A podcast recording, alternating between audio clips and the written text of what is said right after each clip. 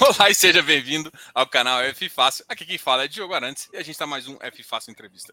E hoje eu tenho o prazer e a honra de receber aqui o Ulisses Neme, da Esparta, para falar um pouquinho sobre o Juro 11.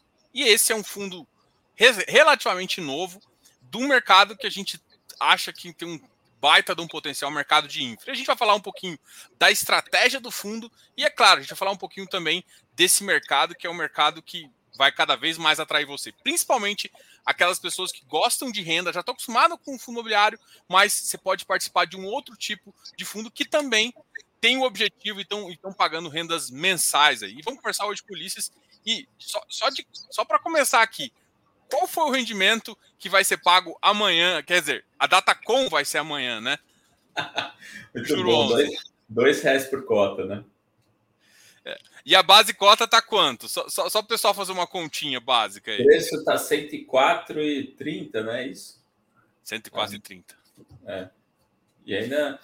Aliás, dá para falar um monte dessa cota, né? Esse 104,30, né? Significa que tem 4,30, né? É, de resultado acumulado que a gente poderia distribuir. A gente, tá, a gente optou por distribuir só R$ reais esse mês e deixar um pouco de gordura para os outros meses, né? Isso tem a ver com justamente o que a gente tem de perspectiva de distribuição de, é, de política de distribuição dos rendimentos, né? Afinal, o que, que a gente espera? Não sei nem se eu já posso começar falando. Não, eu, já, eu já interrompi. Não, pera, pera, pera. Antes, vamos, vamos fazer uma. Eu quero falar muito disso também, essa, porque tem que deixar coisa ali pro meio da live, para o pessoal ficar tá atento, chegar o pessoal. Fala tem um pouquinho. Spoiler. É, é, já estamos tá, dando spoiler aqui. Eu queria só o primeiro spoiler de, de dois reais para chamar a atenção da galera. Agora, o restante, a gente vai falar do Ed, vai falar de um monte de assunto bem legal aqui. Eu quero a primeira coisa saber é, fala um pouquinho de você e um pouquinho da Esparta também, que é uma casa nova em fundos fechados, em fundos estruturados, mas que já tem uma, uma, uma no mercado, já tem vários tipos de fundos, e, e aproveita e já fala um pouquinho de cada um, de cada estratégia, como é que vocês enxergam o mercado como um todo. Legal, Diogo. Bom, primeiro de tudo, então, vamos começar direito. Boa noite, pessoal. Obrigado pela oportunidade, obrigado pelo convite. É, e parabéns pelo trabalho que você vem fazendo e pela oportunidade de estar aqui conversando, tirando as dúvidas de todo mundo. Né? A Sparta é uma gestora independente, tem quase 30 anos de mercado já. É, a gente está fazendo gestão de crédito privado já há mais de 10 anos, desde 2010, na verdade são 12 anos. É, tem um, hoje a gente tem aqui um time que são quase 30 pessoas, só na área de gestão de crédito são 10 pessoas. É, então, assim, é um time bastante robusto. Uh, a gente tem hoje cerca de 5 bilhões e pouquinho sobre gestão, então assim, é um, é, é um volume já bastante considerável, a gente uh, tem uma presença boa no mercado, então assim, muita coisa, praticamente tudo que de emissão hoje em dia passa por aqui também, então a gente tem acesso a isso, a gente consegue ver, consegue alocar, a gente tem, uh, então é isso aí. E a gente já faz, assim, o F-Infra, né? Ele, a gente já faz gestão desde de F-Infra desde antes de existir o termo F-Infra, né? O termo a CVM criou esse termo em 2000 e, e se não me engano foi em 2019, ali no final de 2019, e a gente já fazia o nosso fundo de debêntures incentivadas, né, que é um F-Infra, né, ele tá para completar cinco anos de histórico agora em junho. Né? Então a gente já vem fazendo isso há bastante tempo. Antes disso a gente já trabalhava com debêntures incentivadas, né? E aí, ao longo do tempo, a gente veio criando novos produtos uh, de debêntures incentivadas até culminar aqui com o Juro 11, né? Que é o Sparta Infra, que é, vamos dizer assim, o auge da eficiência dentro desses fundos de debêntures incentivadas. Então, acho que é um baita produto. Suspeito para falar, mas acho que é um baita produto. Ah, nós e... dois somos suspeitos. Você, você faz a gestão e eu falo bastante, sou cotista, então é mais é. complicado. Agora, eu, eu queria que você explicasse, porque assim, eu sempre. Assim, eu, eu sou um cara que embirrei, assim, eu sei que você tem fundos abertos, você não vai falar mal de fundo aberto, óbvio. Mas eu sou um cara que embirrei com fundo aberto. Assim, eu larguei todas as minhas posições e migrei. A maioria, tá? Tem uma pequena coisinha lá, não, mas eu gosto muito de, de uma gestão do fundo fechado. Ela dá mais opção para o gestor ser o gestor. Ele não tem é que ser gestor de caixa, né? Isso. E eu queria que você falasse assim das vantagens que você enxerga num produto fechado. Eu acho que talvez a gente pode começar aí. O que, você acha? Vamos começar pelo fundo aberto. Por que que, assim, qual que é a diferença do fundo aberto e do fundo fechado? Acho que é um ótimo tema, né? Sim, se a gente pensar no fundo aberto de crédito tradicional, aquele que você vai no banco ou na sua corretora, e você faz aplicação e resgate, né? Tem lá o prazo de resgate e tal.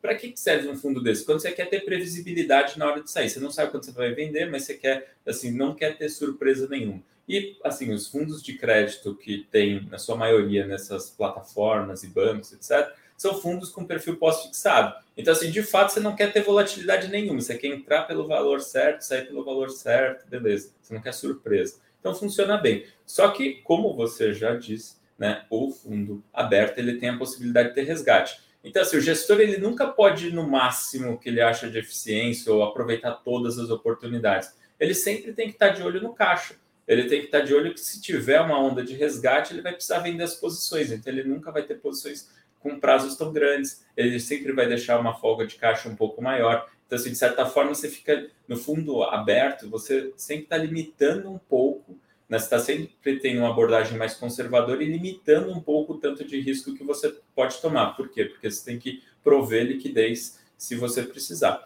Nos últimos dois anos, a gente passou por dois stress tests aí bem fortes é, de liquidez, né? Para é, que teve bastante pedido na indústria de pedido de resgate na indústria. A gente particularmente se saiu super bem, mas não é que a gente não teve resgate, a gente também teve bastante resgate, a questão é que a gente estava preparado para lidar com isso e conseguiu aproveitar as oportunidades que surgiram.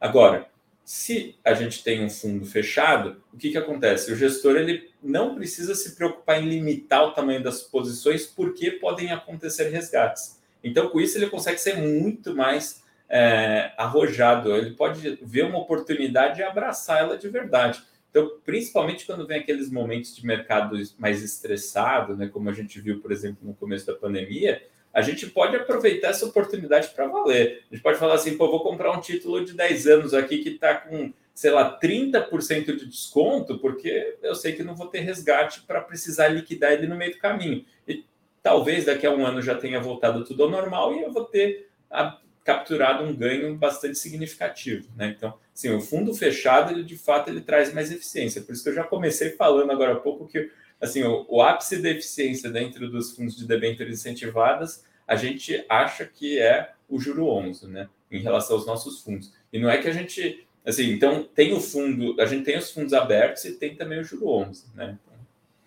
Não, legal. Eu, eu Cada queria... um um estilo. Não, com certeza. E, e, assim, é, até porque se você precisar de resgate, se você não quer correr o risco de, de alguma coisa de VP, alguma coisa ter que vender, risco de negociação que a gente fala, você vai ter que ir para um fundo mais aberto e tudo mais. É, eu queria falar um pouquinho dos segmentos de, de infra, assim. Eu acho que é, puxar um pouquinho para essa para o mercado de infra, né? Até para falar assim, olha, o que, que, eu acredito no mercado de infra? É, vai ter operações de saneamento, vai ter operações. Como é que você enxerga é, o mercado de infra e como está a sua carteira? Cara, eu vou contar como que a gente olha o mercado de infra. Sim, é, o mercado de infra é um mercado com, assim, com um nível baixo de competição. Por quê? Porque você tem concessões. Né? Então, você não pode ficar tendo muita competição. Você tem, na verdade, uma regulação normalmente. Então, o que, que acontece? Imagina o seguinte cenário: você precisa lá construir uma hidrelétrica. Todo mundo sabe que é um investimento enorme, demora um tempão e que precisa de um prazo super longo para você conseguir ter o retorno do investimento. E aí, o que, que acontece? Você vai conseguir captar é, dinheiro de longo prazo se você tiver um baita risco nesse negócio? Não vai. Então é para isso que criaram regulação para diminuir o risco do negócio, para possibilitar que exista o financiamento de longo prazo e para justamente que não tenha um preço muito alto para os consumidores, né, para a população, o que, que eles fazem? Você coloca bastante regulação para deixar o negócio com baixo risco, para justamente os investidores de longo prazo falarem isso é seguro, então dá para eu financiar numa taxa é, relativamente baixa, que viabiliza esse tipo de investimento. Então, assim, falou de infraestrutura, de certa forma é isso. Você tem normalmente um arcabouço regulatório significativo que reduz o risco. Você tem projetos que o retorno são a longo prazo, você precisa de investidores. E aí o que, que é interessante é que nas debêntures incentivadas a gente acabou tendo um mecanismo de desintermediação. O que, que isso significa? o investidor está mais próximo do tomador de recursos, ou seja, das empresas que estão captando esses recursos, sem gente no meio.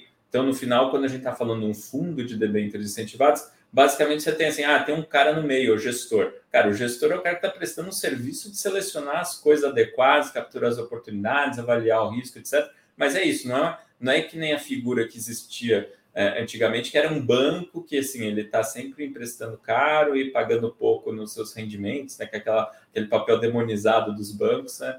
É, é isso, né? Assim, ele é um intermediador que tem um baita retorno, então ele quer ter, é, quer capturar bastante dessa diferença entre o preço que ele empresta dinheiro e que ele toma emprestado. Né?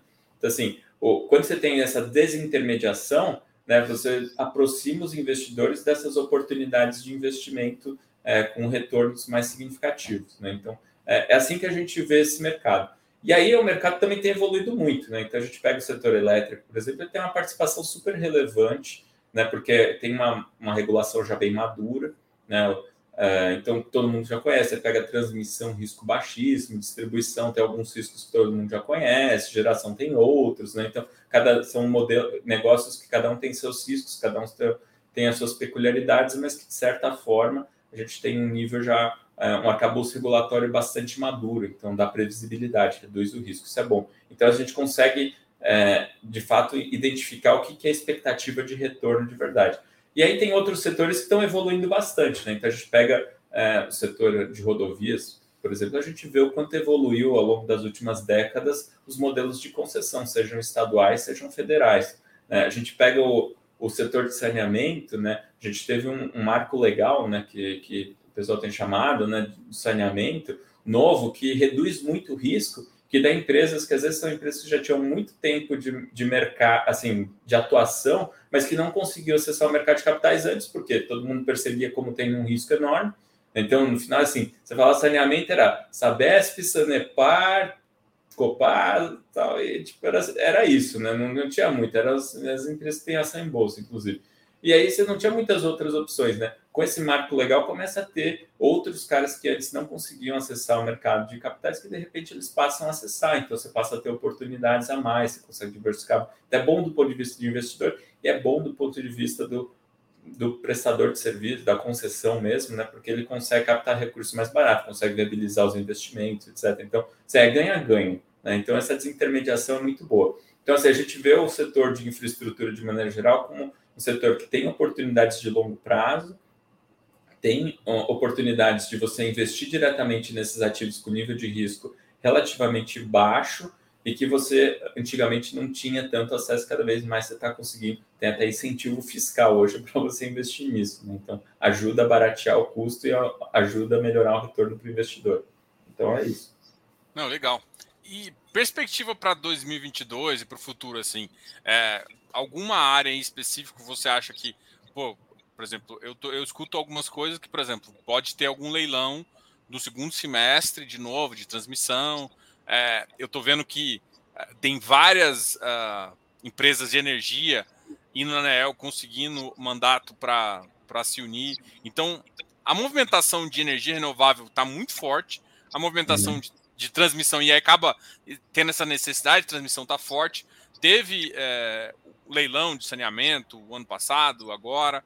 Tem mais algum, algum segmento, por exemplo, algum um leilão de rodovia também que, que agora vai começar a pedir uh, mercado? Como é que está 2022 em termos de crédito? Assim, você fala assim, olha, essas de forma macro são as oportunidades que a gente enxerga no uhum. mercado uhum. e por esses motivos são importantes. As taxas vão vir atrativas porque ainda está num, spread alto uh, de mercado? Uhum. Então, é, se a gente pegar o ano passado, por exemplo, a gente aqui na Sparta a gente comprou muita coisa nova, novos emissores, assim vamos dizer, é, no setor de saneamento, por exemplo. Aí tinha um setor que também ele inclusive estreou na bolsa, né, que é o setor de é, fiber to the home, por exemplo, né? Então você teve várias empresas fazendo IPO, é, que são empresas que estão tipo, trabalhando também no segmento de infraestrutura também, né? Que a gente não tinha nem penetração nesse segmento antes, né? Que agora a gente tem, inclusive, algumas delas a gente tem debêntures, né? É, a gente tem a própria é, regulação da 12431, né? A, da lei 12431, tem, a, tem mudado, né? Antigamente você não tinha, por exemplo, o setor de distribuição de energia não entrava, aí passou a entrar em algum momento. o ano, o ano passado é, o setor de açúcar e álcool, né, de etanol, é, passou a fazer parte também, né, de cogeração, etc. Então, assim, começou, é um setor novo e que tem vindo é, com algumas oportunidades também. Antigamente ficava meio restrito a CRA, né, de, então você via CRAD de algumas usinas, tinha algumas coisas mais apimentadas, algumas coisas bem redondinhas e tal, e agora a gente está vindo, é, tá vendo no formato de debêntures incentivados, seja com isenção tal, e com, às vezes, com uma boa oportunidade. Né? Então, é, tem acontecido. Para frente, assim, a gente está assim, a gente está num momento em que é, é um pouco delicado por, pelo seguinte, né? A gente tem visto é, um nível de taxa bastante alto, então assim, tem empresas que já estavam com projetos engatilhados ou que já estão em andamento, etc., precisam capital e conseguem suportar é, os níveis atuais de taxa de juros, tem outras que estão postergando alguns investimentos. Né? Por outro lado, você vê é, setor de saneamento, por exemplo, é um que tem feito novos investimentos, né? tem obrigações para fazer. A gente pega o setor de, de, é, de energia, né? a parte de renováveis, como você falou, né? acho que principalmente com a é, o tema ESG ganhando bastante, é, bastante publicidade, inclusive, né, e todo mundo vendo o quão importante de fato é o tema, acho que tem também despertado bastante interesse. Então, a gente vê, por exemplo, a questão de energia solar, que é um negócio que há três anos atrás, por exemplo, ninguém falava, né? não, tinha projeto praticamente aqui no Brasil. Hoje em dia tem muito mais gente falando de projetos que já estão montados, que são viáveis, etc. Assim, tem suas peculiaridades também. E, então, assim, tem mudado com o tempo. Então, assim, Aproveitando, assim, por exemplo, geração solar, geração solar, ela meio que. Hoje eu enxergo, tipo, dois, dois ramos, assim, né? A geração solar, uhum. que é aquela indústria, é, que é aquela geração realmente que você conecta na distribuição, na linha de transmissão ali, que você faz uhum. realmente a conexão, e tem aquela que a gente que é, que é a geração distribuída, que você já conecta Isso. ali direto no distribuidor, que também algum, tem alguns incentivos inclusive eu já vi conseguindo uh, uh, algum tipo de debênture. Você acha que esse setor sendo novo uh, faz sentido entrar? Não faz sentido entrar? Como é que você enxerga esse segmento específico? A gente, a gente tem uma ótica aqui muito de investidor, né? Acho que tem, tem gestores, assim, cada um tem seu estilo, e tem gestores que acho que tem uma ótica mais uh, de, assim, quero financiar aquele setor. Tá? A gente tem uma visão mais de investidor. Então, assim, quando a gente vê um setor novo, é sempre quais são os riscos que a gente ainda não conhece. Então, assim, a gente começa a estressar o que, que pode acontecer de errado. Então, normalmente, a gente pede mais taxa, né, assim, mais prêmio justamente para investir nesses setores. Mesma coisa acontece com novos emissores. Quando vem um novo emissor, a gente fala assim, bom, às vezes tem um histórico meio limitado de informações, você não sabe exatamente como o cara. Assim, uma coisa é você pegar uma empresa nova de saneamento que tem, sei lá, uma atuação faz, sei lá, um, dois anos, outra você pegar a Sabesp, sei lá, cara, você já sabe como ela trabalha, você já sabe quais são os problemas, quais são as vantagens, ou como que ela atua, tem uma previsibilidade muito maior, então o risco é menor, então você vai exigir menos, você vai exigir menos prêmio, né? menos taxa. Né? Já quando você tem qualquer coisa nova, você tem de exigir mais taxa. Aí uma coisa que a gente costuma dizer aqui é que assim, se você tem uma estratégia adequada para isso, né? ou seja, se você tem condições de fazer uma pulverização adequada, você tem condições de avaliar se tem uma garantia adequada ou não, e daí no fundo fechado garantia já começa a fazer mais sentido, pode fazer mais sentido. No fundo aberto, garantia às vezes não faz tanto sentido, porque se der pau, você, tipo, você vai ter um pepino com fundo aberto. Né? Então, assim, já começa a ter algumas diferenças, e de certa forma você também tem essa questão de, assim, se você tem um pouco de insegurança, insegurança é a palavra, mas incerteza em relação a quais são os potenciais pepinos que podem acontecer. Então, assim, na dúvida, você coloca mais margem de segurança. Então, você fala, ó, só vou entrar nesse determinado, é, nessa determinada emissão se de fato tiver um prêmio maior. Se não, eu vou porque eu já conheço. Né? Então, assim, é a ótica mais de... É sempre a, a relação retorno sobre risco. Não, eu, eu, gostei de uma coisa até que você comentou aqui que eu fiquei pensando assim. Então, assim, é, num fundo fechado, faz sentido às vezes você entrar numa operação mais exclusiva e, e que às vezes o investidor, o, o, tomador é mais novo, mas você coloca uma estrutura de garantia que você às vezes consegue ter algum controle, alguma coisa nesse sentido. Pode fazer isso. Isso para vocês é uma coisa que assim, olha, eu, eu até agora não, não, não acho que não está com operação exclusiva, mas pegar alguma operação exclusiva pode em algum momento também fazer fazer sentido. Pode fazer sentido num fundo é, num fundo fechado, né? Aí entra muito essa questão do veículo adequado, né? Então a gente, que a gente costuma dizer assim, quando a gente está falando de uma, de uma, num fundo aberto e a gente olha uma debênture que tem uma garantia, não é que a gente fala assim, não gosto de garantia, não é isso. Toda garantia é bem-vinda, porque até porque se você tem a garantia, ele não vai dar para ninguém. né? Então, assim, melhor ficar com você do que o cara sair dando para outros a garantia. Mas assim, você normalmente você está olhando se o negócio para de pé, mesmo sem a garantia, né? E esse que a gente chama que é o principal conceito de high grade, né? Então é, é isso. Quando a gente já está falando de assim, ó, pô, eu não sei se o negócio para tão assim de pé, mas a garantia é muito boa. Se der errado, eu vou conseguir recuperar uma boa parte. Aí você já tem que falar assim, pô, isso num fundo aberto não funciona muito, porque no fundo aberto, o que, que vai acontecer? Primeiro você tem que fazer uma provisão no tamanho da posição, aí tem aquele dente na cota, aí tipo, todo mundo se assusta, aí sai pedindo resgate e vira um pipinão.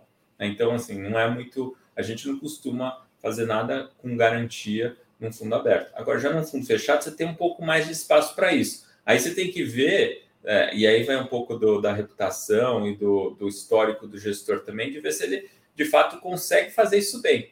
Porque assim, entrar em. Ah, não, então tem garantia, tem o veículo adequado, vou entrar em qualquer coisa. Não é bem assim também, né? Então tem que ter toda uma. Tem que ver quem que está junto, se só você tem a garantia, se outras pessoas têm a garantia também, se, se essa garantia, na hora do vamos ver, ela funciona mesmo, ou se é uma garantia que não serve para nada.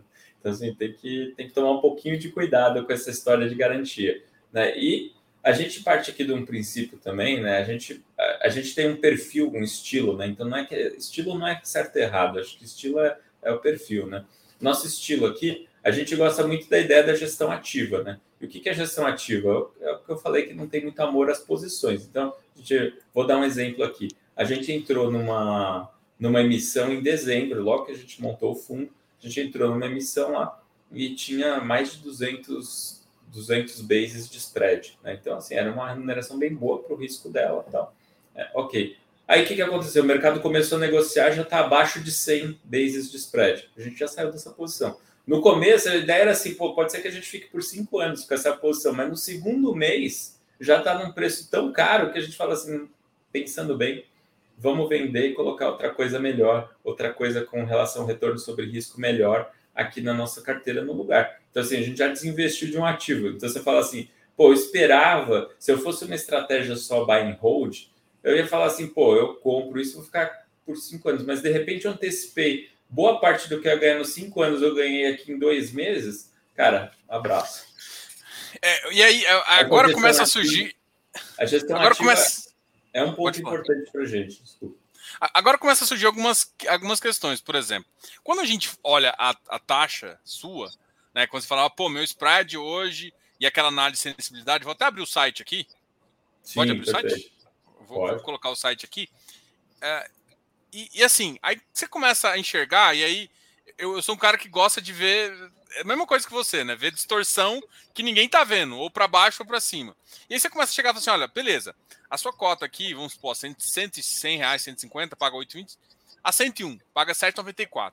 Isso é basicamente, é como se fosse a sua carteira fechada, sem, com a estabilidade de você, certo? Assim, ou seja, você não, se você não movimentasse, seria essa taxa. Então, pensando que você pode ter algum ganho na movimentação, é, nesse, nesse giro de carteira, isso você, você pode fosse, pensar assim. Eu vou fazer. Eu acho que tem uma forma fácil, mais fácil de explicar. Se, é. vamos, vamos importar aqui os conceitos lá do pessoal do fundo imobiliário. Oh. Beleza? Se a gente for falar assim, ó, quando fala lá, eu vou usar esse 7, IPCA mais 7,94 que você falou. Os números que a gente coloca naquela tabela são os números assim, a taxa, é a taxa média da carteira, né? e já descontada a taxa de administração, ou seja, isso aí seria o líquido para o investidor. Então, assim, o investidor que investir a 101 é como se ele tivesse uma, uma carteira com uma taxa média ponderada hoje de IPCA mais 7,94% líquido. Só que isso, se eu carregar na curva, então aquela história do se eu levar na curva cruando isso daí por 7, todos os títulos, então eu vou, de fato, eu vou ganhar 7,94. Mas o que, que eu espero que aconteça com a gestão ativa? Eu espero que alguns desses títulos, como já passou um ano, talvez eles estejam numa taxa menor. Se eles estiverem numa taxa menor, o preço vai ter subido já. E aí, como eu tenho marcação mercado diária nas, na cota do fundo, então provavelmente eu vou ter um ganho maior que isso. Então, assim, a primeira coisa é que se está dando uma taxa de IPCA mais 7,94, a minha expectativa como gestor é que eu tenha um ganho inclusive um pouco maior que isso, porque quando passa um ano, tipo, as taxas, o risco diminui, vou ganhar um pouco mais. Fora isso, ainda tem um outro efeito que eu acho que também é bastante relevante, que é da gestão ativa, que é o que eu acabei de dar esse exemplo aí com a, com a debenture é, do setor de açúcar e álcool que eu tinha comentado. Pô, a gente entrou, tinha uma expectativa de ganhar 200 pontos, é, 200, 2% né, ao ano de rendimento acima dos títulos públicos por, sei lá, cinco anos. Mas, de repente, a gente ganhou, sei lá, 10% nesse papel em dois meses. Cara, beleza, antecipou, vendi, realizou, tipo, tá na conta, já, beleza, vamos para a próxima. Aí você coloca alguma coisa no lugar, né? Então, então a gente conseguiu manter o spread, né? Então, de certa forma, você está colocando coisas novas na carteira. Então, assim, essa gestão ativa, ela tem vários ganhos a mais, né? Que não é só o carrego. Então, se a gente está lá com determinado carrego, a minha expectativa é de que tenha isso. Mas por que, que a gente coloca essa, essa, essa tabela de sensibilidade no site? Para dar um norte para as pessoas. Então, ó, se você comprar isso aqui, é como se você estivesse comprando hoje um título negociado a IPCA mais tanto isento. Tipo, é isso. Né? Então, é, e assim, é essa. E, e, e só, só para deixar o pessoal não não tem aquele gross up, né? Não, não, você não é, não tem gross up ali. É, você não, você não tem aquele, aquele valor a mais que você fala assim, ó, você teria que pagar 15% de imposto, então você sobe. Não, é a carteira pura líquida. Então você está comprando realmente, se você comprar a 101, você está comprando a 7,94, sem contar a gestão ativa, a sua carteira é 74 mais PCA. É isso aí. Então, assim, de certa forma, então vamos pro. Quer ver? Vamos falar de um outro negócio que é como a gente olha a expectativa, né? É, quando a gente olha esse número, o que, que a gente fala? Ó, imagina que eu tenho. Vamos pegar os números do último relatório, que é o de fevereiro, só para a gente poder. É, só para poder ficar mais tangível aqui. Né? Então, quando a gente olha lá o último relatório, estava dando que a, a, a, a, taxa média da carteira estava IPCA mais 8,3. Vamos dizer então, já a primeira coisa, vamos dizer que esse IPCA mais 8,3, vamos tirar o 1% de taxa de administração. Né? Então, já vira IPCA mais 7,3. Isso é o que a gente tinha lá na virada, no, na virada do mês. Vamos supor que a gente espera um IPCA de 6%, então soma lá com 7, 6 com 7 dá 13. Então a gente fala assim, ó, um 13%, pelo menos, eu espero ganhar uns 13% nos próximos 12 meses. Então essa é a nossa expectativa. Aí que a gente vai falar assim, pô, por que, que a gente distribuiu um real em, em, de rendimento em janeiro e depois 1,50 em, em, em fevereiro e agora 2, né? Como que a gente determina esses valores? A gente falou assim, ó, tem expectativa de ganhar pelo menos uns 13, vamos dizer assim. Então, o que, que a gente vai fazer? Acho que dá para manter um ritmo de um, de um real por mês, né? De 1% ao mês, mais ou menos. Então, beleza. Então, vamos distribuir 1%. Aí, se a gente começou a ter um ganho a mais, né? Então, se a cota começou a valorizar mais, a gente fala assim, pô, não é que tudo que eu ganho no mês eu distribuo no mês. Né? A gente quer, na verdade, a gente acha que é importante para quem está pensando em renda, para as pessoas que estão querendo comprar o, o, o, ativo, né, o juro 11, é, que tem uma certa previsibilidade. Né? Então a gente fala assim, pô, vamos tentar distribuir sempre mais ou menos um, um, um, nível de rendimento que seja compatível com o nível da carteira. Mas se a gente começa, mas sempre guardando um pouquinho de gordura, porque afinal sempre pode ter uma oscilação negativa, eu quero continuar tentando pagar no mês seguinte também, pelo menos assim um real, vamos dizer assim. E se eu tiver um ganho maior e tiver uma gordura, assim, uma reserva já suficiente, aí eu posso distribuir o excesso. Então foi aí que, por exemplo, em fevereiro a gente distribuiu um e-mail em vez de um. Né? Por quê? Porque já tinha um excesso bom. Mesmo assim, depois de distribuir um e-mail, sobrou 1,43 guardado. Né? Aí, para esse mês de, de março, qual que é a ideia? A gente estava lá com 104,30, né, que é a cota atual, ou seja, a gente tem 4,30 é, de resultado acumulado, a gente falou, pô, 4,30 dá para distribuir 2, que mesmo assim a gente continua com 2,30 acumulado para o próximo mês. Então, mesmo que tenha um resultado negativo, ainda dá para, eventualmente, a gente conseguir distribuir aquele um real no próximo mês. Né? Então, assim, a lógica como a gente vem pensando na distribuição de rendimentos, ela é nessa linha. Né? Então, não é... E, e, por outro lado, acho que é importante deixar claro também que, assim, a gente aqui é, distribui sempre rendimento. Né? Então, assim, a cota inicial foi 100. Então, a gente pode distribuir sempre rendimentos desde que a cota, depois da distribuição de rendimentos, não fique abaixo de 100. Então, a gente só distribui lucro, né? só distribui rendimento. Então, se a gente pegar o gancho aí daquela polêmica aí do começo do ano lá de, dos fundos imobiliários, né? a gente não, não faz amortização, né? a gente só distribui rendimento. Então, se estiver abaixo de 100, a gente não vai querer, não vai poder distribuir é, rendimentos. Né? Então, a ideia é a gente sempre ter alguma reserva para a gente minimizar o risco de não distribuir num determinado mês, mas de fato, se a gente consegue acumular um resultado maior, a gente pode é, fazer umas distribuições um pouco maiores, né? como é o caso desse mês. Então, assim, não é que a gente vai distribuir dois reais todo mês, né? que fique claro, né? mas tendo gordura, sim, vamos distribuir, porque é resultado que a gente já colocou no bolso. De fato, a gente está passando isso para o bolso do investidor, né? de fato. Não, legal. É, vou aproveitar que a gente está tendo essa figura aqui, e aqui no relatório do dia 25, está com uma cota patrimonial aqui, 143. Uh, e vocês colocam no site também né, a, a cota patrimonial e aí cota de ontem, de, do 29 3 de 104. E eu já recebi uma pergunta dessa e agora eu vou, vou, vou transmitir a pergunta aqui. É, como é que acontece? Todo, ou seja, o que acontece com o fundo é que os ganhos vão para o fundo, é uma marcação a mercado ou é a soma das duas coisas?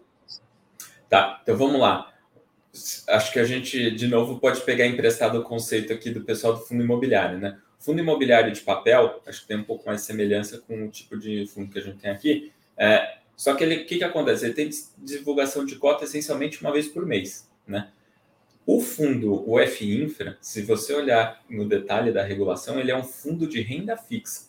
Né? Então, ele é, assim, ele é classificado como um fundo de renda fixa. Então, o nível de transparência dele é super elevado. Ele tem, assim, uma, um arcabouço regulatório que ele é super conhecido já, que é o que segue para todos esses fundos de renda fixa que tem por aí. Então, você tem que ter uma cota marcada a mercado diariamente, divulgada diariamente, é por isso que a gente divulga a cota no site. Não é a cota que a Sparta calculou, é que o administrador calculou com base nos preços que pegou no Banco Central, que pegou na Ambima, que pegou em todas as fontes públicas, assim, então reflete de fato os valores pelos quais os ativos estão sendo negociados, desde que os ativos tenham liquidez, né? Por isso que eu falei que a gente tem gestão ativa aqui, a gente compra coisas que a gente compra e vende, então é coisa que tem liquidez.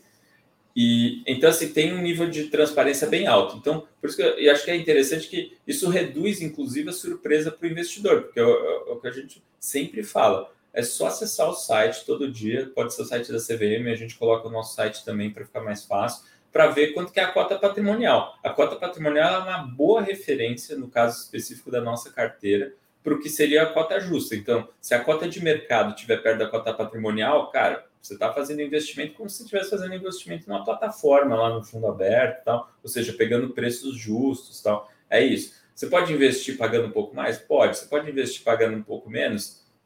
Às vezes aparece os caras vendendo com promoção, né? Também tem. Né? Então você sabe que quando, quando o preço está muito menor, é aquela história, você está comprando um negócio que tem um risco menor, mas por um preço mais baixo também. Tipo, então, é, é, é de fato uma oportunidade, né?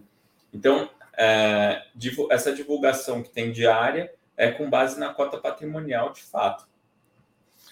Beleza, eu vou puxar algumas perguntas aqui, até para o pessoal uh, ficar bem antenado aqui, que a gente vai, pode fazer nas perguntas que a gente vai puxar aqui, tem até umas outras que eu também estou curioso aqui, mas vou, a primeira pergunta aqui é, acho que uma das questões é, é, o tamanho do fundo, né? E aí já, já surgem perguntas desse tipo puxado da pergunta do TB aqui. Diogo, boa noite, Diogo Luiz. Gostaria de saber qual a expectativa para novas missões do fundo, né?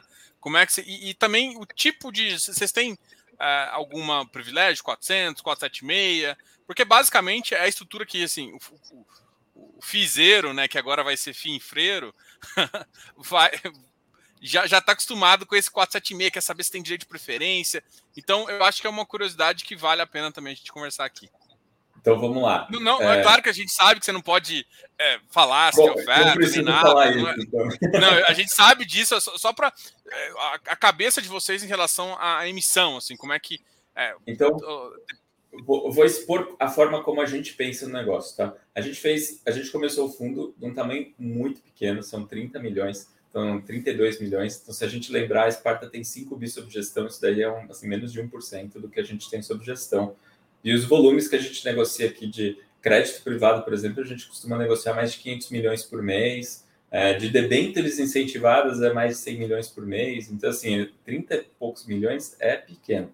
Então, claramente, a gente não quer que o fundo fique desse tamanho. A gente tem, a gente fala abertamente que a gente quer que com o tempo ele cresça, só que de uma forma saudável e sempre avaliando as condições do mercado. Quando a gente fez a oferta, a primeira oferta do fundo, que foi uma oferta 400, era interessante, porque a gente estava num momento péssimo para as ofertas, né? Então a gente via que algumas ofertas ou não estavam saindo, ou saía, depois o preço caía um monte no secundário, e a gente ouvia muito o seguinte: pô, mas será que eu vou entrar na oferta e depois o, a cota vai cair 10% no secundário, né? Porque não tem histórico, né? Então é difícil. O que, que vai acontecer com a cota? A gente falou, cara, eu acho que não vai cair, porque não faz sentido tal, porque tem um, tem um fundo que já tem um retorno atraente, a gente tem um histórico, a gente também tem ali, estava sentindo que tinha uma demanda de alguns investidores, tá? então assim, não, não tinha por que o cara sair vendendo depois. Então, mas era, um, assim, era uma incerteza que a gente tinha, né? Beleza. Outra, é, então essa era uma questão importante. Outra que assim, qual era o, o rendimento que você espera ter, ou qual era o perfil de distribuição de rendimento? Ninguém sabia também, porque não tinha história. Né? E como que vai ser a liquidez desse ativo? Será que vai ter gente comprando, vendendo? Aí perguntava assim, vai ter market maker ou não? Né, como sendo o fator de decisão máximo sobre liquidez. Eu falo, cara, assim, pode ser que a gente tenha market maker mais para frente, pode ser que a gente estimule alguém a fazer market making. Hoje está cheio de fundo quant aí que fica com um robozinho ali, tipo, é, em tudo que é tipo de ativo. Né? Então, por que, que não vai fazer também dos fundos? Se fazem até para fundo imobiliário, para fundo imobiliário, por que, que não pode fazer para FI Então, assim, tem o ticker, dá para fazer. Então, assim, tem várias formas de estimular a liquidez. Então, assim, eram duas é, preocupações que a gente tinha. O que a gente tem visto é a liquidez ela está aumentando do fundo, mesmo com o fundo pequeno. Então, assim, a gente vê aí o volume médio nos últimos é, 21 dias está na casa de 300 mil reais, 300 e poucos mil reais por dia. Se a gente considerar o tamanho do PL, que hoje é 30 milhões, dá 1% ao dia, ou seja, a liquidez é tão. Se a gente pegar os F-infras maiores que tem por aí, não tem uma liquidez proporcionalmente tão grande. Eles até têm uma liquidez maior em absoluto, mas não é tão grande. Então, assim, a gente tem visto uma liquidez crescente, tem visto o pessoal entender melhor qual é a nossa política de dividendos, tem visto o pessoal entender melhor o que, que a gente faz ali em termos de hedge, por que, que a gente muda a, a etc. Assim, por que, que o nosso fundo é um pouco diferente dos outros, que às vezes numa, numa oferta pública inicial ali é difícil de explicar como que vai ser um negócio, as pessoas nem sempre entendem muito bem o que vai ser. Então, assim, a gente está trabalhando em várias frentes para, de fato, as pessoas irem ganhando familiaridade, entendendo o que exatamente é o produto que a gente montou. E aí, a gente está avaliando o tempo todo é, como que está a demanda do mercado, assim, para a gente fazer uma oferta, e assim, a gente é mais agnóstico se vai ser uma oferta é, 476, 400, etc. Tipo, a gente está vendo, a gente tá vendo, a gente conhece bem como funciona cada um desses processos e a gente está vendo, mas uma coisa que, assim, está descrito no regulamento, então, assim, é, é, bem claro, é, tem direito de preferência, então qualquer que venha ser a oferta é, que a gente venha fazer a qualquer momento, tem direito de preferência garantido no regulamento para os investidores. Então, se for ter uma condição é, melhor, pior, tal, não sei o que, está bem claro lá é, no regulamento, todo mundo tem direito de preferência. Então, assim, a gente está avaliando para a gente conseguir, em algum momento, crescer o fundo. A gente não pode dar mais detalhes que isso, obviamente, você sabe bem como funciona. Mas, assim, a gente está avaliando o tempo todo e a gente espera, é, ainda esse ano, vir com pelo menos é, uma oferta aí para a gente aumentar é, o tamanho do fundo e, assim, aos poucos a gente construindo é, uma coisa que faça sentido, tanto do ponto de vista do ativo, né, de ter o que compra e ter as oportunidades, não adianta comprar e deixar dinheiro em caixa, comprar e piorar a carteira, tem que comprar e melhorar a carteira, então, assim, tem que juntar do lado ativo, tem que juntar do lado passivo de como que a gente vai fazer essa oferta, é, como que os, o, as corretoras estão trabalhando, como que está a demanda por esse tipo de investimento. Então, é isso. Não, legal. Não falar muito mais que isso. Não, não, já, já. Duas coisas eu acho que o pessoal estava curioso saber. E tem TP? Tem direito de preferência? Tem direito de preferência? Então. Está garantido em regulamento o ah. direito de preferência. Então, qualquer que seja o formato de oferta que venha a ter, vai ter direito de preferência. Eu vou, vou fazer uma pergunta aqui que às vezes até um pouco. Eu vou, vou, fazer uma tradução aqui, por exemplo. Ó, o Cláudio Trindade, assim, esse Fundo Juro 11 trabalha com alavancagem que possa prejudicar. E eu vou só mudar um pouco, em vez de falar só alavancagem, Vamos colocar assim, que o Edge é um tipo de alavancagem. Pode uhum. considerar uhum. assim.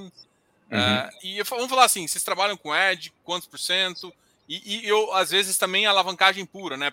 Igual o pessoal do Fundo Imobiliário tem feito com compromissadas, né? Vocês pensam em fazer isso? Falar um pouquinho Tá, então vamos isso. lá. Bem objetivo, não tem alavancagem no fundo, tá? Tipo, simples assim.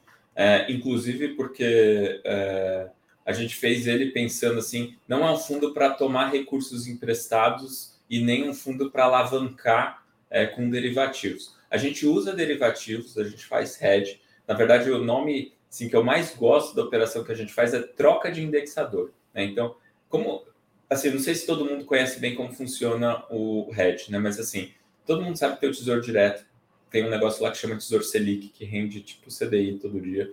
É, e tem outro negócio que chama Tesouro Inflação, IPCA, né, que é o título que chacoalha lá em função da taxa pré-fixada e tem a correção pelo IPCA também. E existe o instrumento derivativo é o instrumento que consegue tro trocar um pelo outro. Então, imagina que você tem lá o título IPCA Tesouro, é, tesouro Inflação IPCA e você quer ter o retorno exatamente igual do Tesouro Selic. Você pode continuar com esse título de inflação, fazer o derivativo e o seu retorno combinado vai ser exatamente o Tesouro Selic. Tanto que o que a gente faz no nosso fundo mais antigo, de, no nosso FI Infra mais antigo, aberto, que é o Sparta Debêntures Incentivados, é exatamente isso. Ele acaba tendo só ativos que são indexados à inflação, mas você olha o perfil do retorno, ele é pós-fixado. Exatamente esse slide. Então, assim, você vê que tem ali em cinza a curva do CDI, tem ali em, em azul é, a curva de retorno do fundo dos últimos aí, quase cinco anos. Né? Então a gente vê que, de fato, ele tem um perfil bastante pós-fixado. O que, que, são essas oscilações que tem? É quando, de fato, a taxa do, do, do o spread de crédito, né? quando a taxa de remuneração de título privado em relação ao título público ele dá uma oscilada, aí sim pode causar alguma oscilação. Mas assim, não é porque os títulos públicos mudaram de patamar que tem uma oscilação no fundo, né? Então ele é protegido contra oscilações no título público, né? E aí, o que, que a gente pode fazer, né? A gente pode, então, se os debêntures incentivados são indexados em IPCA, a gente pode transformá-las no CDI. E aí a gente pode fazer, a gente tem o nosso outro fundo aberto, próximo slide, é, Diogo. A gente pode replicar uma carteira de títulos públicos, né? Então, trocar esse perfil pós-fixado por uma carteira de títulos públicos, mas em vez de ficar com um prazo grande, né, que nem costumam ser os prazos dessas debêntures incentivadas, ficar com um prazo menor. Por que, que é legal ficar com um prazo menor? Porque oscila menos. Então, aqui nesse gráfico, quando a gente olha essa, essa curva azul claro, a gente vê o IMAB5. O que, que é o IMAB5? É, eu não gosto muito do nome, mas eu gosto do que ele é. Ele é uma média do retorno dos títulos do Tesouro Inflação IPCA com vencimento em até cinco anos. Ou seja, ele é um título que ele protege da inflação, só que ele não tem tanta oscilação assim. Quando a gente vai para os títulos com prazo muito longo, então começa 2045, 2055, não sei o quê, você tem muito risco de oscilação. Né? Então você tem até proteção pra, pela inflação, mas acaba tendo muita oscilação por conta de, do mercado. Então, se o mercado começa a piorar, sei lá, bolsa, dólar, não sei o que está piorando, percepção de risco do mercado está piorando, eles oscilam. Então a gente vê aí que esse o IMAB, né, que é essa linha cinza, ela está bem pior. E aí, quando a gente pega o IMAB5, que é o que a gente usa de referência aqui. Então a gente faz o seguinte: a gente sai, é como se a gente saísse da linha cinza na, na carteira do nosso fundo e fosse para a carteira, é, para a linha é, azul clara. Né? Isso que a gente faz com o hedge. Né? O hedge, na verdade, é para trocar de indexador, mas o resultado de ter títulos privados, né? ou seja, títulos que pagam mais do que os títulos públicos. Né? E é por isso que a gente vê essa linha é, azul escura, né? que ela vai com um rendimento bem maior do que a linha do IMAB5, né? Que esse é o desempenho do Sparta Debêntures Incentivados em Inflação, que é um fundo aberto que a gente tem e que a gente usou ele como base, então assim, de certa forma, a estratégia é parecida, né? A gente o juro 11 ele é a evolução desse fundo aí, desse fundo com a linha azul escura, né? Então ele é um fundo muito mais eficiente. O Diogo, você consegue para o próximo slide daquele material que eu te mandei? Acho que aqui é interessante assim, o, o, quando o pessoal fala assim, o IMAB5, né, às vezes as pessoas não conhecem, né? Mas é só para dar um, uma ideia rápida. O que, que é? O IMAB5 ele tem um retorno histórico melhor que, que o CDI, né? A gente ouve falar toda hora que assim, pô, nada bate o CDI, né? Falo assim, cara, se vocês conhecessem o IMAB5, você ia falar nada bate o IMAB5, não o CDI, né? O, o IMAB5 ele é bem interessante, só que ele tem um pouquinho mais de risco. É só ver que essa curva laranja, que é o IMAB5 aí nos últimos 10 anos, ela tem um pouquinho mais de oscilação do que o CDI. Tudo bem, mas tem um retorno maior. Então, assim, a relação retorno sobre risco é boa. E aí, se a gente for ver o próximo slide, a gente compara o desempenho do IMAB5 com o IMAB. Né? Então, está o IMAB em, em, azul e o IMAB5 em laranja. O IMAB, o IMAB né, que tem um prazo maior, né? então, assim, as pessoas as pessoas perguntam assim, por que, que a duration parece menor, parece de dois anos, se o prazo médio dos títulos que tem na carteira é 4,7? Falei, cara, se fosse uma duration maior, ia ter um, um desempenho mais parecido com essa linha azul aí. Né? Ou seja, ele ia chacoalhar para caramba, mas você vê ao longo de 10 anos não saiu do lugar. Ele chacoalhou, tem risco, mas não tem retorno a mais. E particularmente a gente não gosta de correr risco sem ter retorno a mais. Então, assim, a gente prefere concentrar mais num, num negócio que tem menos risco, mas que tem um retorno mais eficiente. Por isso que a gente gosta da relação retorno sobre risco do IMAB5. Então, assim, quando a gente faz hedge, assim, acho que é o que é importante ter em mente, tá? Não é alavancagem, então no fundo não tem alavancagem, é só uma troca de indexador para e assim a gente está falando de hedge para reduzir o risco, então reduzir o prazo médio da carteira para ficar num ponto que é interessante, que tem um, um risco mais baixo de oscilação no dia a dia, mas ao mesmo tempo continua com um retorno interessante, né? Então, é por isso que a gente é por isso que se você comparar o desempenho dos outros FI infra que tem no mercado, né, listados, eles são bem diferentes do desempenho do Juro 11, né? mesmo a cota patrimonial. Por isso, né? porque todos os outros estão oscilando muito mais parecido com o IMAB e o nosso é muito mais parecido com o IMAB 5. Né? Então, o nosso parece que tem muito menos risco, porque de fato ele oscila menos mesmo. É, e a gente acaba tendo um retorno, acho que bem interessante. Assim, só pelo. É, já tem um retorno interessante pelo IMAB 5, e o que a gente vai buscar mais é justamente a gestão ativa, tá, os outros, as outras e, coisas. E como é que é feita essa? Assim, qual, qual é, o efeito derivativo? É, qual instrumento derivativo que você vai? Qual que é a, se percentual? Porque você falou até que você deixa uma você gosta de deixar caixa justamente para te ajudar com isso também, tem uma, tem uma visão de eficiência de caixa e derivativo também. Né? Tá, o, o, que a gente usa é o instrumento, é o, é o futuro de cupom de PCA, tá? nome feio aí, mas o, o símbolo dele na, na bolsa é o DAP, né, DAP. É, e ele funciona de uma forma muito parecida com o DI Futuro, que é o primo mais conhecido. DI Futuro todo mundo, todo mundo é, é mais conhecido porque é o que usa para assim, qual é a expectativa de taxa de juros pré-fixado, né? Então você pode trocar o CDI pelo pré-fixado. Né? No caso do, do DAP, você consegue trocar esse rendimento esperado do, do Tesouro Inflação pelo CDI. Né? Então, assim, você troca um pelo outro. Então, o que a gente usa nunca é para alavancar. E aí, por que, que a gente. Por que, que eu falei que tem que ter caixa? Porque justamente assim, o instrumento futuro, né, para quem já operou dólar futuro, índice futuro, mini índice, mini dólar, essas coisas, sabe disso, o ajuste é diário. Então, se você ganhou ou perdeu, você paga ou recebe no dia seguinte. Então, você tem que ter caixa para isso. Então, você tem que ter uma gordurinha. Então, quando você faz o hedge, de fato, você tem que ter um pouquinho de liquidez para você ou ah, receber não é o problema, mas pagar é, pagar um pouquinho de ajuste se você precisar. Você ganha no, você ganha no ativo e perde no, no derivativo, por exemplo, mas no net, assim, no líquido você está andando mais ou menos travado, mas eventualmente você tem um que você não, não, não tem efeito caixa, outro que tem. Então, é por isso que a gente tem um pouquinho de caixa também. Tá? E, é, e é 100% redeado? Você redia... Quantos por cento da carteira você faz esse hedge? A gente troca 100% da carteira, assim, a gente, a gente aplica em cima de 100% da carteira para ficar o equivalente a 100% do patrimônio líquido replicando o IMAB5. Legal. Aí, mais nem menos. Aí gera uma curiosidade. O custo disso tem um pequeno custo do, do, do efeito do instrumento derivativo. O instrumento derivativo tem um custo de corretagem, né? Assim, o custo de corretagem é relativamente desprezível. Assim, é muito, muito baixo porque é um instrumento já líquido, né? Então, assim, é que nem quando você vai operar dólar futuro e fala assim, pô, mas tem lá o custo da corretagem. Cara, é, o custo da corretagem é bem, bem pequeno, né? Antigamente, assim, o interessante é que o DAP não é um instrumento antigo, tá? Assim, ele começou para valer em 2015, 2016, ali que foi quando a gente começou a operar isso. Né? Então, a gente já tem bastante experiência desse mercado de DAP, né? Mas é, antes disso, a única coisa que existia era o swap, era o instrumento que existia antigamente. Aí o swap, o que, que acontece? Você tem que ter um banco no meio, então você tem que estar tá pagando alguém que cobra caro.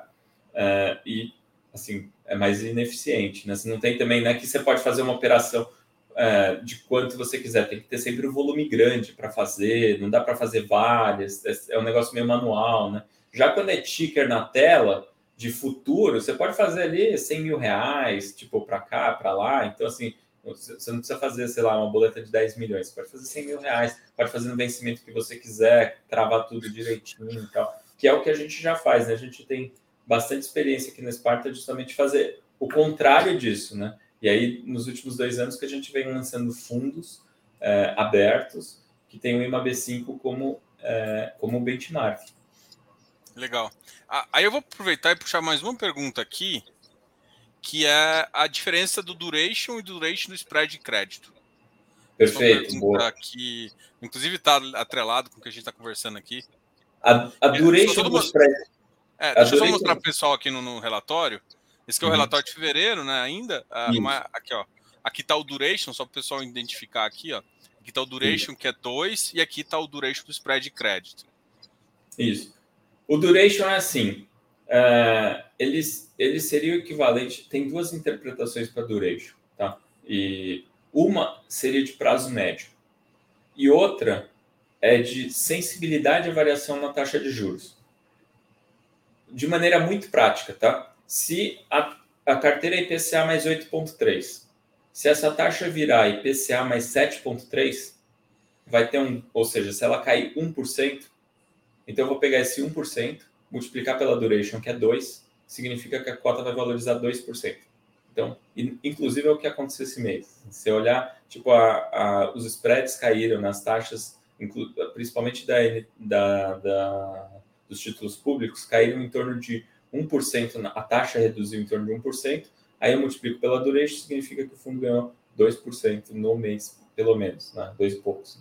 Então é isso. Já no, o duration do spread de crédito, ele seria exatamente o mesmo conceito, mas para a carteira assim, para a carteira de spread para a carteira de crédito. Então, assim, o spread de crédito ali é aquele 2,1 que está ali em cima. Então, quanto a gente está ganhando acima dos títulos públicos? 2,1%. E se esse 2,1 virar 2, é, virar 1,1, quanto que a gente vai ganhar? 4,7%. É, por cento, tá? Ou seja, vai multiplicar. Só que o spread de crédito ele não varia tanto assim com o tempo, né? A taxa da, do tesouro, inflação, ele varia para caramba todo dia, né? Porque é o Brasil, né? Tipo, assim, é guerra, é, é, taxa de juros no exterior, é dólar, não sei o que, é, varia para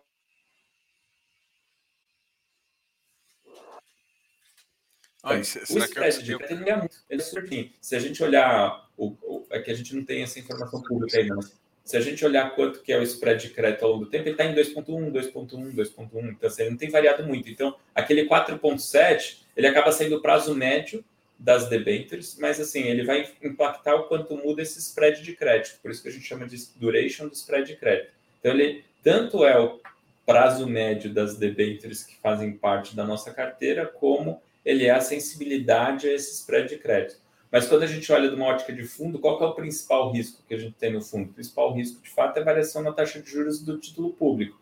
Por isso que, quando pergunta assim, Ulisses, é, preto no branco, qual que é a duration do fundo? Dois. Por quê? Variou um ponto na taxa de juros, é, vai ter impacto de 2% na cota. É isso.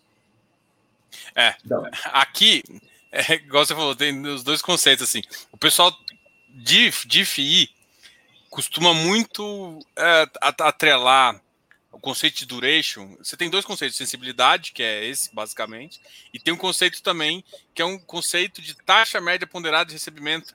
De, é, é como se fosse uma taxa média ponderada. E uhum. aí você, você, o pessoal até confunde com um pouco de prazo médio e entende um pouquinho também. Só o pessoal tem essa diferença que, que, que, que, que é um pouco relevante também. Vou fazer se, você, se olhar se olhar aquela tabela de sensibilidade, o quanto varia de tipo os preços, tal, vai ser muito próximo do que a duration do fundo. Sim. Então, se variar 1%, 1% é, na duration, é, desculpa, 1% na taxa, vai variar ali 2% na cota, é isso. Por isso que, e aí, olha que interessante, se, até para comparar com os outros fundos imobiliários, a, desculpa, com os outros FI Infra. Cara, você pegar um, um FI Infra que tem duration de 8 anos, Cara, se variar, vamos lá, 8% é, na cota, tipo, vai sair de IPCA mais 7 para IPCA mais 8, entendeu? Então, se ele cair 8% a cota, ele vai de IPCA mais 7 para IPCA mais 8. Já se pegar um fundo com a duration curtinha, que nem o nosso, cara, se variar a cota 2%, significa que variou 1%. Se, se variar 1% a, a variar 2% a cota, desculpa, é, é como se tivesse variado já 1% na taxa. Então, tipo, se caiu, a taxa já sobe 1%. Se caiu 2% na cota, no preço lá, que 104 vira 102, já tem 1% a mais de expectativa de retorno. É por quê? Porque a sensibilidade à taxa de juros é bem menor, então você consegue um retorno mais rápido. Legal. Vou, vou puxar algumas perguntas do pessoal aqui. Ah, tem algumas perguntas bem interessantes aqui. A primeira eu acho que a gente até comentou um pouquinho, mas acho que vale a pena conversar um pouquinho. O rendimento vem dos juros e correção monetária pago pelas debêntures. E aí? É, é isso é... aí, a marcação mercado vem tudo. Assim, é, juro, é, o juro rece... é o juro que rendeu mais a inflação, mais os ganhos que a gente teve com, é, com coisas que a gente desinvestiu, com fechamento de taxa. É, tipo, é, é a cota fechadinha. Tá, mais uma pergunta aqui. Eu vou abrir o relatório aqui, porque essa pergunta aqui uh, tá a resposta.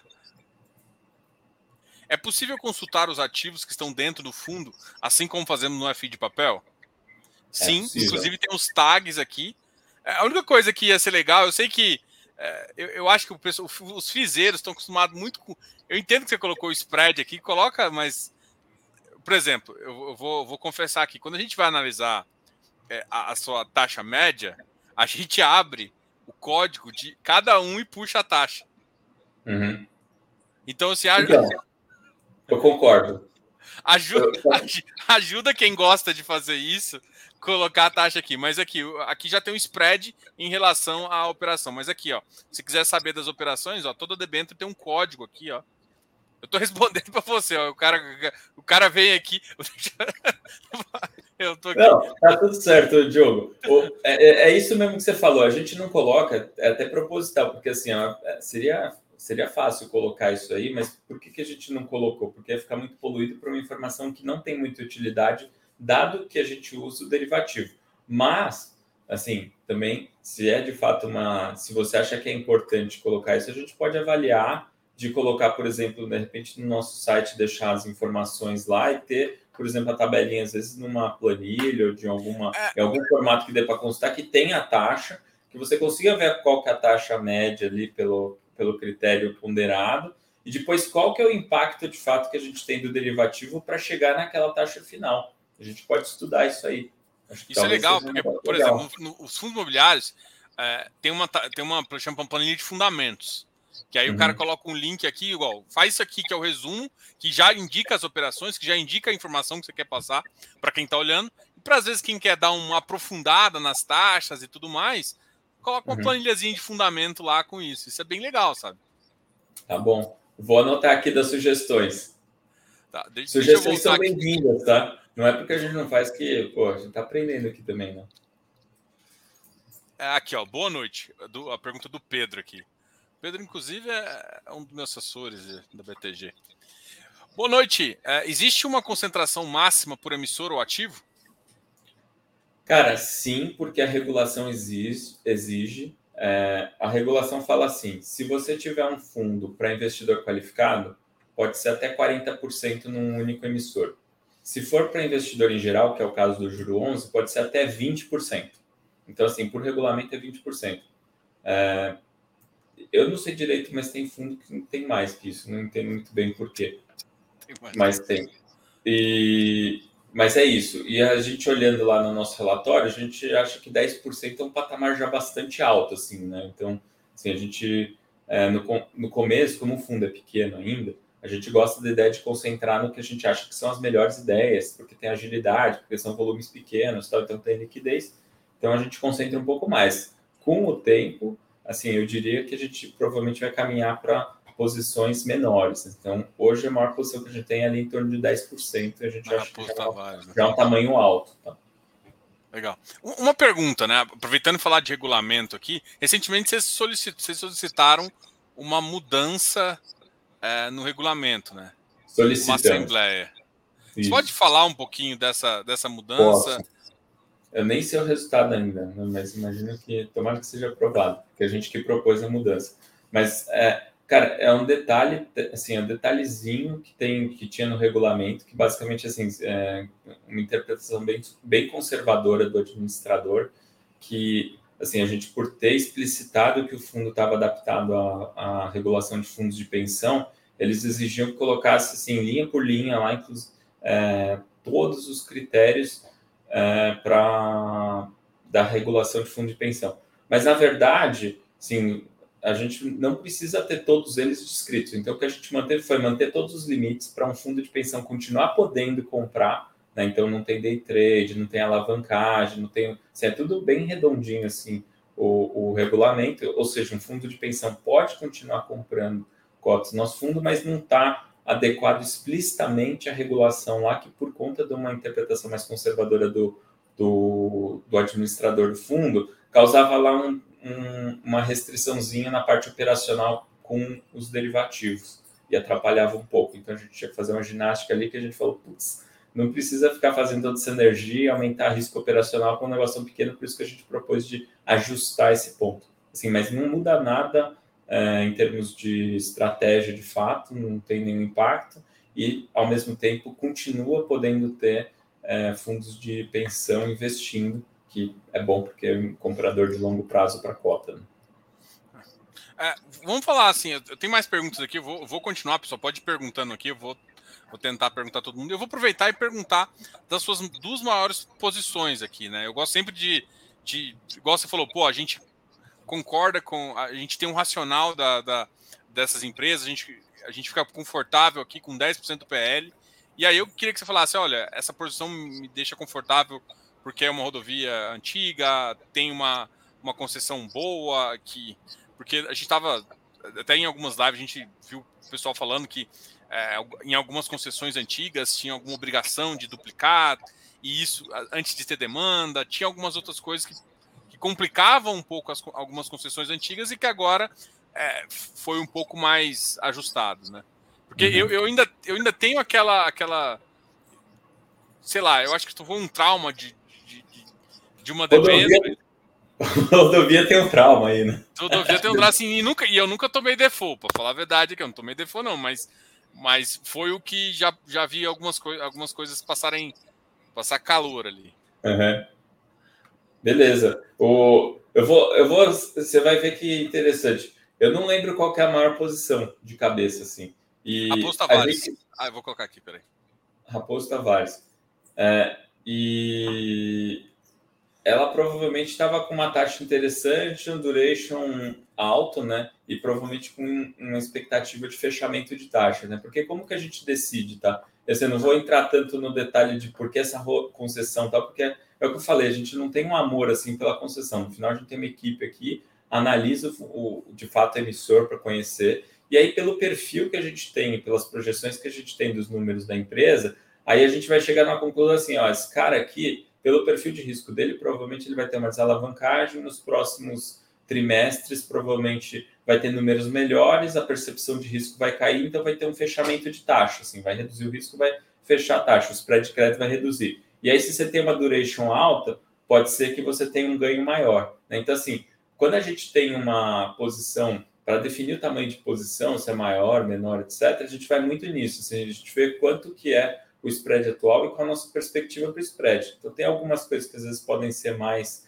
carrego, né, que a gente fala, que é tipo, tem um nível de, é, de spread bom, mas também a gente não está vendo nada fechar muito. Às vezes nem tem muito prazo, né? Então, vamos pegar aqui o exemplo, a rodovias, eco-rodovias ali, é, que tem 6,7%. Tem a duration de 1,3. 1,3 de duration é relativamente curtinho, então significa que a gente não tem muita expectativa de fechamento da taxa, mas é uma taxa alta. Já quando a gente vai lá para maior, que a CART, né, que é a Raposo Tavares, a gente fala assim, pô, tem um spread um pouco menor e um duration alto. Por quê? Provavelmente porque a gente está vendo um fechamento de taxa nos próximos trimestres ou meses, sei lá quando isso vai acontecer. E aí, consequentemente, a gente monta uma posição esperando que tenha esse ganho, entendeu? Então, é, a gente normalmente define o que, que é o nível de, é, de posição em função do qual upside que a gente está vendo, qual que é a expectativa de retorno que a gente está vendo para os próximos trimestres ou para os próximos 12 meses, varia um pouco, né? E também sempre tem a questão do risco, né? Assim, é, risco maior, menor, é tolerável, não é? Às vezes tem coisas que a gente não vai querer é, chegar muito perto, daí ou vai ter uma posição pequena, ou às vezes nem tem, às vezes a gente vende. Legal. É, aqui tem uma pergunta um pouco mais genérica, eu acho que em relação à gestora, né? Interessante a tese, Diogo. Pode perguntar se a casa planeja fazer outro tipo de projeto? Outros setores, outro tipo, ir para um FI? E eu vou, vou além, né? FIP também? Algum FIPE, por exemplo? Alguma coisa? Tá. Boa pergunta. Assim, hoje a gente, a gente tem vários fundos abertos, né? Então tem FINFRA. Então, dentro do mundo de, de infra, assim, hoje a gente não tem nenhuma, é, nenhum projeto no forno para coisas novas. Então, a ideia é crescer e crescer de uma forma saudável e o, o Juro 11 mesmo, tá? Então, acho que ele é o, é, o ápice aí do, da, da eficiência. Mas, assim, se a gente for pensar em coisas correlatas, a B3 ela está mudando de fato a regulação para permitir a listagem de fundos de renda fixa que não sejam FIINFRA. Então, aí a questão é que não tem um incentivo fiscal, mas assim, é, tem outros benefícios. Então, a gente está de olho nisso sim. E tem uma regulação mais recente, assim, para quem conhece a Sparta, sabe que é uma casa que tem um histórico de commodities bastante antigo já. Nosso primeiro fundo, é, Sparta Cíclica, colocado em commodities tal. A gente tem é, engenheiro agrônomo aqui e tal. E a gente tem, inclusive, um FDIC hoje é, de operação no agronegócio. Então, a gente dá crédito no agronegócio. Não é um negócio que está na infra, não está nos nossos fundos abertos, mas é um negócio à parte, uma área mais nova aqui na Esparta, que está indo super bem. E com a regulação nova do Fiagro, a gente provavelmente em breve deve sair com um Fiagro. Mas, de novo, daí você sabe como funciona a regra de oferta. Pode, falar, falar muito, tá? mas está no forno. Legal. Acho que a última pergunta aqui para poder liberar você. Estou aproveitando aqui o máximo. Não tem problema com horário, mas assim, vamos lá. Vamos terminar as perguntas. É. Pretendem alocar em projetos Greenfield e correr um pouco de risco de desenvolvimento? Por exemplo, pegar uma debenture mais inicial, numa fase inicial? E se sim, de qual tipo de projeto? Por exemplo, gente, por exemplo eu, sei lá, um risco de debenture de algum segmento de energia, qualquer um eu estou mais confortável. Cada uhum. um tem um. Como é, como é que vocês pensam? É, vamos lá. É, se a gente for pensar em, assim, de fato, as debêntures incentivadas, acho que a gente tem dois tipos principais, vai, é, olhando como um todo. Tem as debêntures com risco corporativo, então, assim, às vezes até um projeto específico, mas com uma garantia de uma holding, que é uma empresa listada, uma empresa, uma companhia aberta grande. Né? Então, a gente chama isso de risco corporativo, né? quando tem uma fiança, um negócio assim. Ou é risco de projeto, né? Então, a gente também separa isso. No, o que a gente mais nos fundos abertos, né, eu já contei para vocês logo, lá no começo que a gente não está muito olhando assim, ah, não tem garantia boa, então vou investir. Então, assim, nos fundos abertos a gente tem uma participação das debêntures de projeto bem menores, assim, até tem alguma coisa, mas as posições são bem pequenininhas, porque você pode precisar de liquidez e tipicamente essas coisas não têm muita liquidez. Né? Então, a gente tem as exposições, mas são posições bem pequenininhas. Aqui nesse fundo a gente pode explorar um pouco mais isso. E a vantagem é que tipicamente esses projetos, né, ou seja, mais risco, você tem também taxas de retorno maiores. E se você não tem o problema da liquidez, porque é um condomínio fechado, sim, a gente pode explorar um pouco mais disso. Né? Então, a gente é uma possibilidade. É, não vou falar que tem assim um setor predileto, o setor elétrico é um setor que a gente gosta bastante, conhece bem, então assim é um setor que é natural para esse tipo de, de coisa, mas assim a gente pode explorar isso sim. Assim como mais para frente a gente pode ter. É, hoje em dia o fundo é pequeno ainda, então não faz nem sentido falar muito diferente disso, né? Mas é, a gente não tem muita participação muito relevante nas debêntures que a gente tem. A ideia é que mesmo quando o fundo cresça, a gente continue não tendo uma participação tão relevante assim, porque se a gente quiser, a gente pode usar gestão ativa, a gente pode vender no secundário, pode comprar no secundário, etc. Né? Mas a gente também, assim, aí é um negócio de composição de carteira. Não é que não pode ter, eventualmente, uma, uma debênture que a gente tenha uma participação um pouco maior, ou que tenha um projeto com um pouco mais de risco, mas que a gente veja que é um risco aceitável e que assim, seria mais o risco de liquidez também do ponto de vista de carteira e não tanto o risco de, é, do projeto, né? ou seja, um risco aceitável. Então, então a gente pode explorar um pouco é, isso sim. Legal. Ulisses, eu queria agradecer demais esse bate-papo. Acho que a gente conseguiu falar bastante do fundo. Espero que você volte aqui em outras oportunidades. Fica aberto aqui o meu, meu o convite. A gente gosta muito desse segmento. Uh, acha que o fundo é, é, um fundo interessante, tem tudo para crescer aí. Parabéns pelo trabalho. Vou deixar você falar as últimas palavras e a gente encerra por aqui. Diogo, queria agradecer muito, porque acho que é, é muito rica essa interação que você faz com, com, não só a gente, mas com os gestores de maneira geral, de aproximar com os investidores e trazer as dúvidas para a gente responder aqui ao vivo. Acho que é um processo super rico e você está de parabéns por fazer isso. E, assim, é uma via de duas mãos, a gente sempre fala. Então, assim, a gente recebe e-mails aqui, tem várias coisas que a gente já mudou aqui é, no relatório, no site, etc., em função dos e-mails que as pessoas mandam. Então, sim, estamos abertos a opiniões própria crítica que você fez aqui. Pô, quero ver, tudo bem que você acha que não tem que ter, mas eu quero ver a taxa. Beleza, a gente pode pensar numa solução para isso sim, para facilitar, porque, enfim, a gente tem que dar transparência, tem que dar subsídio para vocês. E eu acho que o, talvez o, o, meu objetivo aqui hoje, além de ter essa troca que eu acho que é bem rica, é, é, justamente de passar um pouco da forma como a gente pensa. Então, não é falar assim, ah, pô, o fundo vai render isso aqui, não é cara, a forma como a gente vê a gestão é assim, o que a gente valoriza muito é a relação de retorno sobre risco, o que a gente pensa em termos de como distribuir dividendos, o que a gente pensa em como crescer o tamanho do fundo, como que a gente olha o que é o nível de liquidez, como que deveria ser a postura do investidor, o quando que deveria ser bom para o investidor comprar, vender, assim. Então, tudo isso acho que é, é legal ter esse espaço para a gente interagir. Então, assim, te dou os parabéns, na verdade, por propiciar tudo isso para tanto para os gestores quanto para os investidores e agradeço demais o convite, a oportunidade de estar aqui, é uma honra para a gente. Não, que isso, eu, eu agradeço demais vocês virem, a, tudo, a Glenda que também ajudou a gente aqui, fica no backstage, que é a RI de vocês, que provavelmente está respondendo a pergunta do pessoal. É, quero agradecer também de novo e, e assim, com certeza eu acho que isso ajuda a indústria e ajuda o pessoal a compreender melhor o produto, né? Porque eu acho que só assim o investimento vai, vai ser mais saudável para todo mundo. Galera. Até porque, até porque, eu falei aqui, o nosso produto tem um monte de coisa que é diferente dos outros, né? então é bom realmente ter esse espaço mesmo. Legal. Obrigado, Não, com, certeza.